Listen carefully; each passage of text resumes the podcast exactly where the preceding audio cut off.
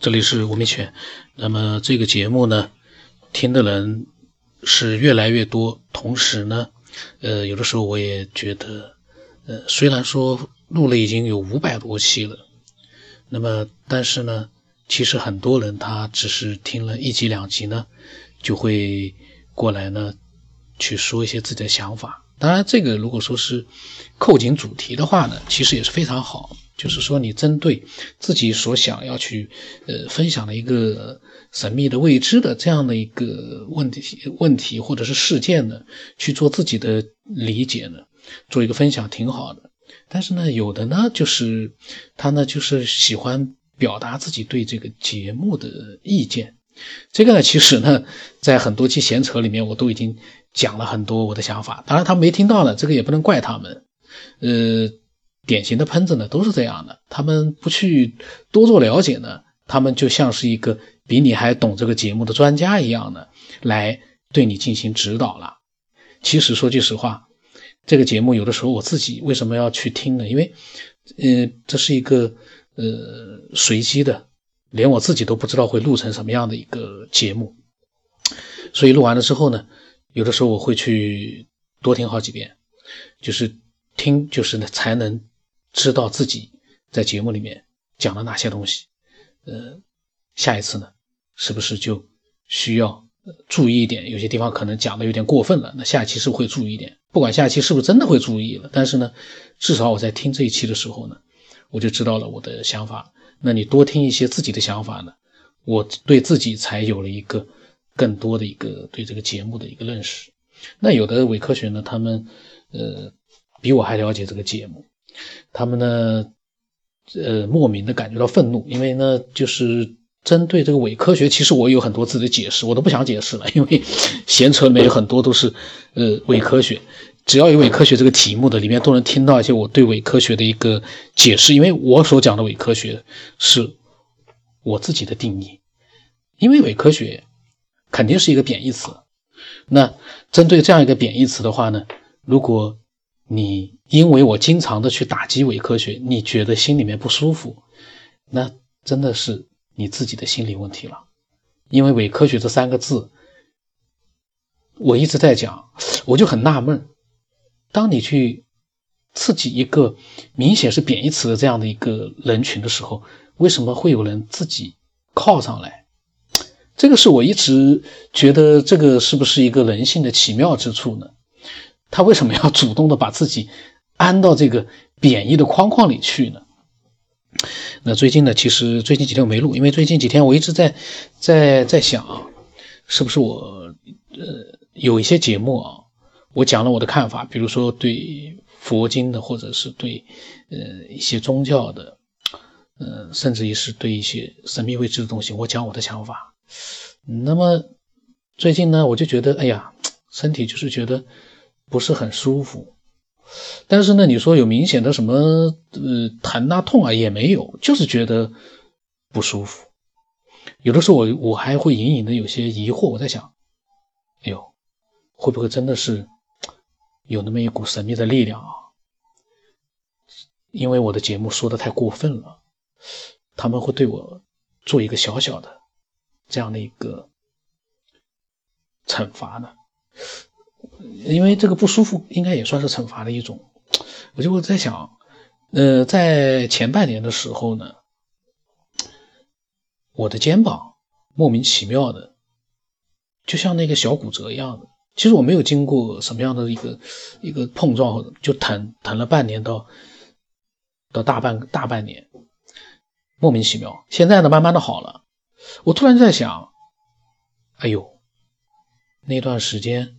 是不是我也在对一些话题发表我的想法的时候有点肆无忌惮了？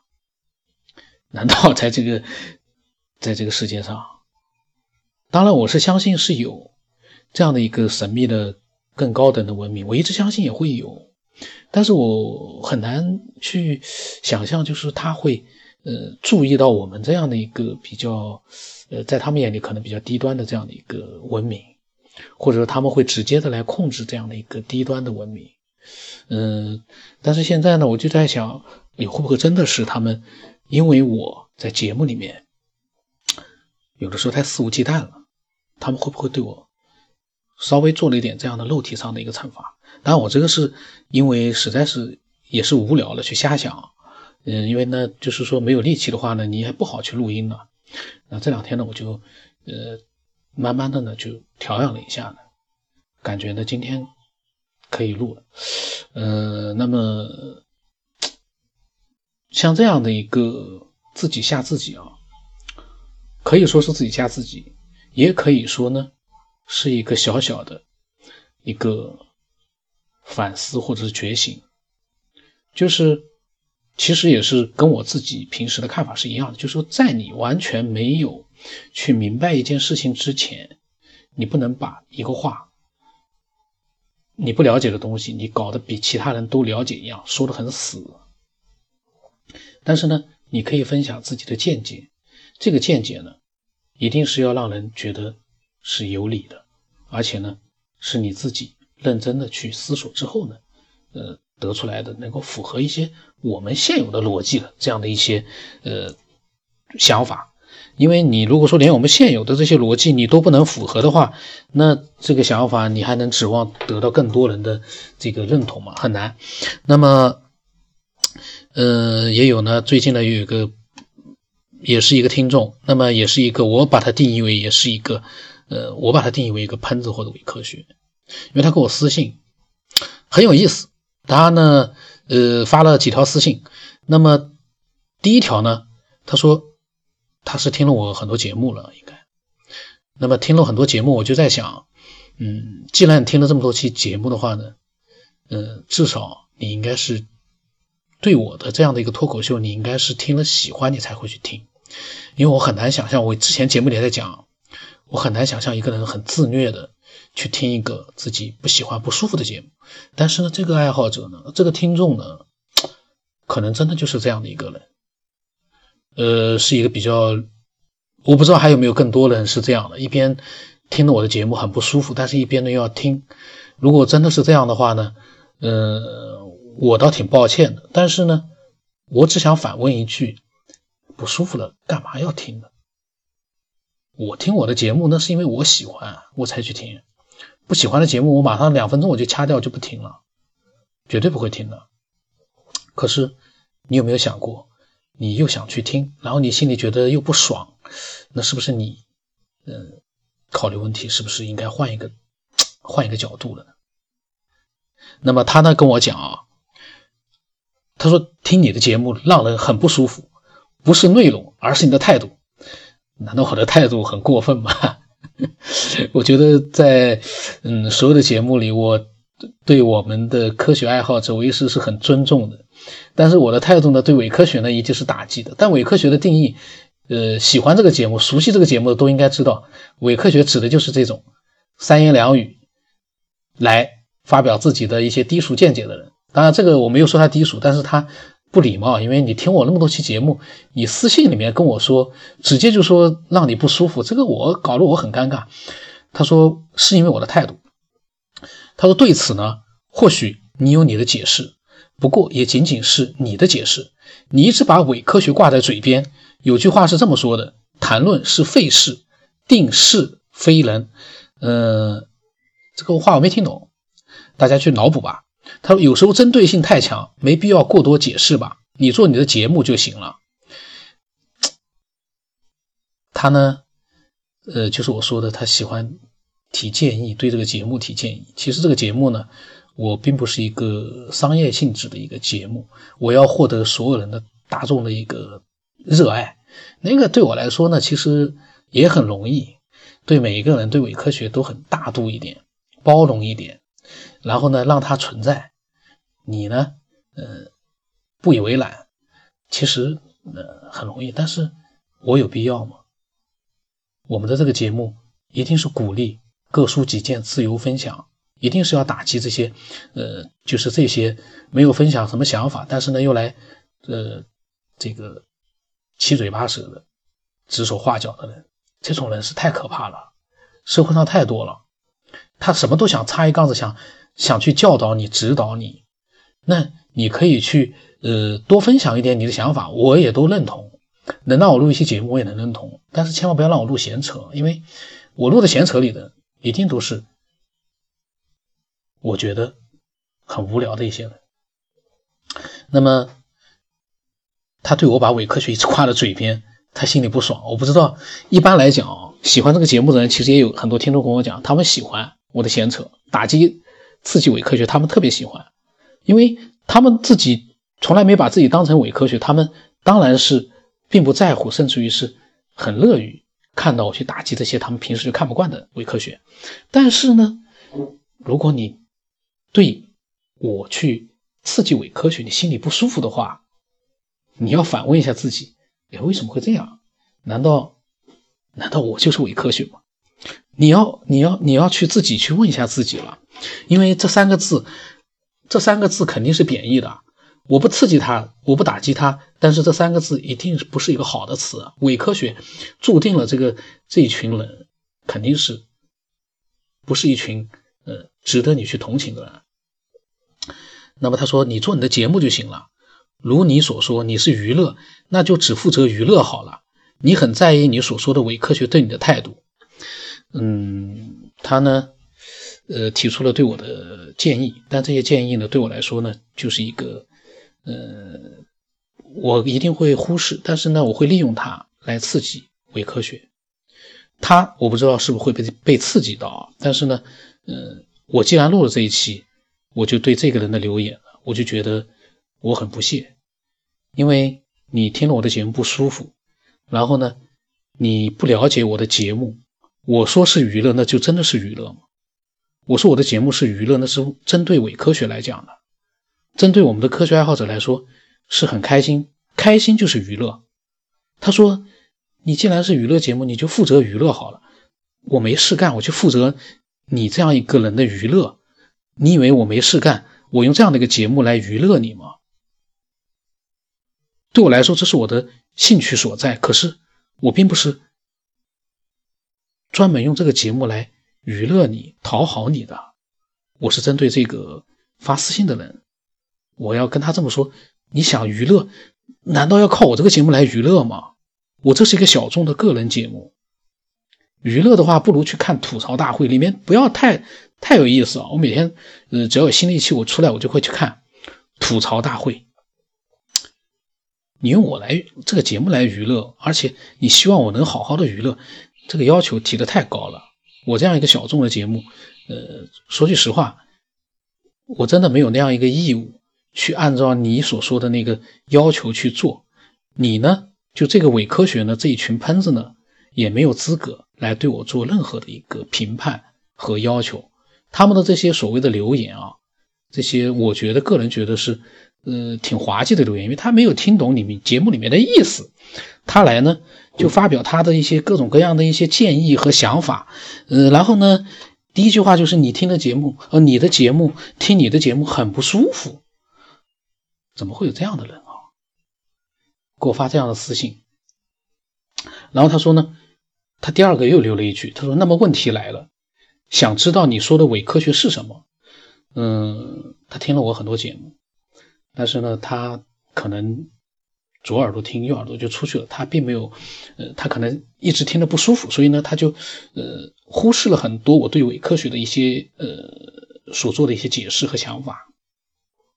其实我讲了很多，呃，但是呢，对于伪科学自己来说呢，呃，他当然是不理解的，因为在他们眼里，就像我说的，他到人家院子里撒泡尿，他都觉得天经地义，他还会劝你，哎，这个环境弄舒服一点，我要过来小便的，他就是这样的一群人，可以把这个也当成是伪科学的一个，你。去做了危害别人的事情，你还要人家开开心心的按照你所说的那些呃无聊的那些建议去做，他们都把自己当成了什么？我有的时候我很疑惑，我在想，哎，他为什么一方面听了我的节目不舒服，一方面还劝告我说，既然是娱乐节目，你就好好的娱乐别人就可以了，操这个心干嘛？我那么多闲扯的节目里都在说。都在对伪科学说：“你操那个闲心干嘛？你听了这节目都不舒服不爽，你有必要再来受虐吗？像这一期，我不知道他听不听啊？如果他听到的话，嗯，我希望，呃，他以后呢，可以改变一下自己的一个看问题的角度了。既然我一直在听他的节目，为什么我不能开心的去接受，而且我去参与里面去分享我的想法呢？当然，他后来呢，他在私信里面又又跟我留了第三句话，他说：“他说如果你有看到，麻烦分享下微信吧，我也有些天马行空，期待与你分享。”嗯，像这样的一个，嗯，我每一期节目后面都会讲我的微信，可能有的人说我听不清楚，我怎么样？但是我前面。分享的那么多的爱好者，全球各地每个国家都有，他们都没有说来问我你的微信是什么，然后再加我，他们都自己加我的，说明加我的微信对听这个节目的听众来讲一点都不难。而他呢，嗯，听了我这么多期节目，他还在问我，麻烦你分享一下你的微信吧，嗯。我没有跟他讲我的微信，我也没有回他，因为对这样的一个怎么说呢？我不知道他是属于听众还是属于伪科学，或者属于喷子。呃，我不想去跟这种人搭理，因为呃，每个人都是有他的一个喜好的。就像我听到一期节目，我觉得哎呦不好听，我就绝对不会再去听了。我也不会去说你这个节目难听，人家做节目。是给喜欢的人听，并不是说要取悦于每个人。他干嘛要取悦每个人？他只要让自己喜欢的，让喜欢这个节目的人开心就可以了。不喜欢的人可以换别的节目。而对爱好者或者是对伪科学也是一样。如果我觉得这个人跟你交流，我觉得心里面我觉得很不舒服。这样的一个人，你听我的节目都不舒服，我干嘛要去回你，然后去跟你去闲扯呢？因为你所分享的东西，可能你能做到对一个不喜欢的一个这个节目主持人来分享，但是我做不到去跟一个伪科学、一个喷子去去听他来分享天马行空。这样的一个人，我不相信他，我有点怀疑他的天马行空是真的假的。另外，他，呃，节目里面一直也在总是在留言，呃，有的爱好者说，嗯，我也有这样的一些听众，能不能分享他的微信给我？我要跟他去做一个分享，呃，交流，交流什么呀？我有的时候觉得很纳闷，这个人，嗯，明显的是听了很多很多期的节目，但是为什么他就始终没有听到我自己的很多的一些想法呢？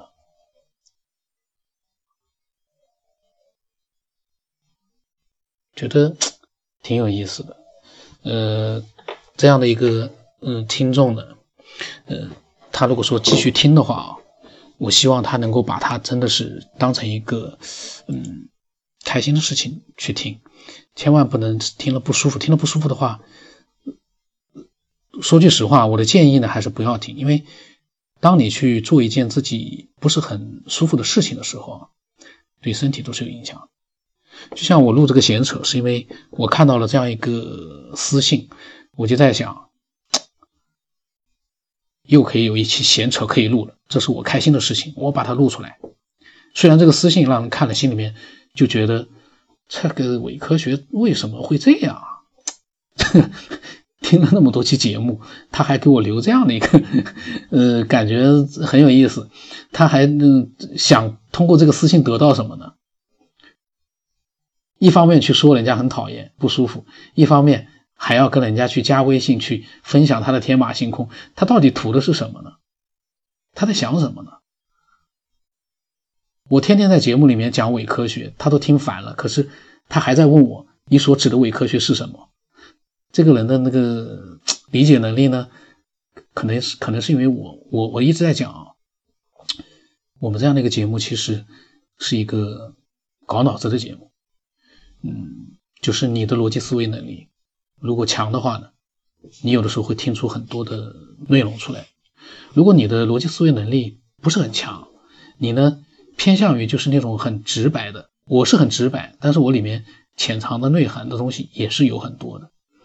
呃，然后很多期节目呢，如果呼应起来的话呢，你能看到更多的东西。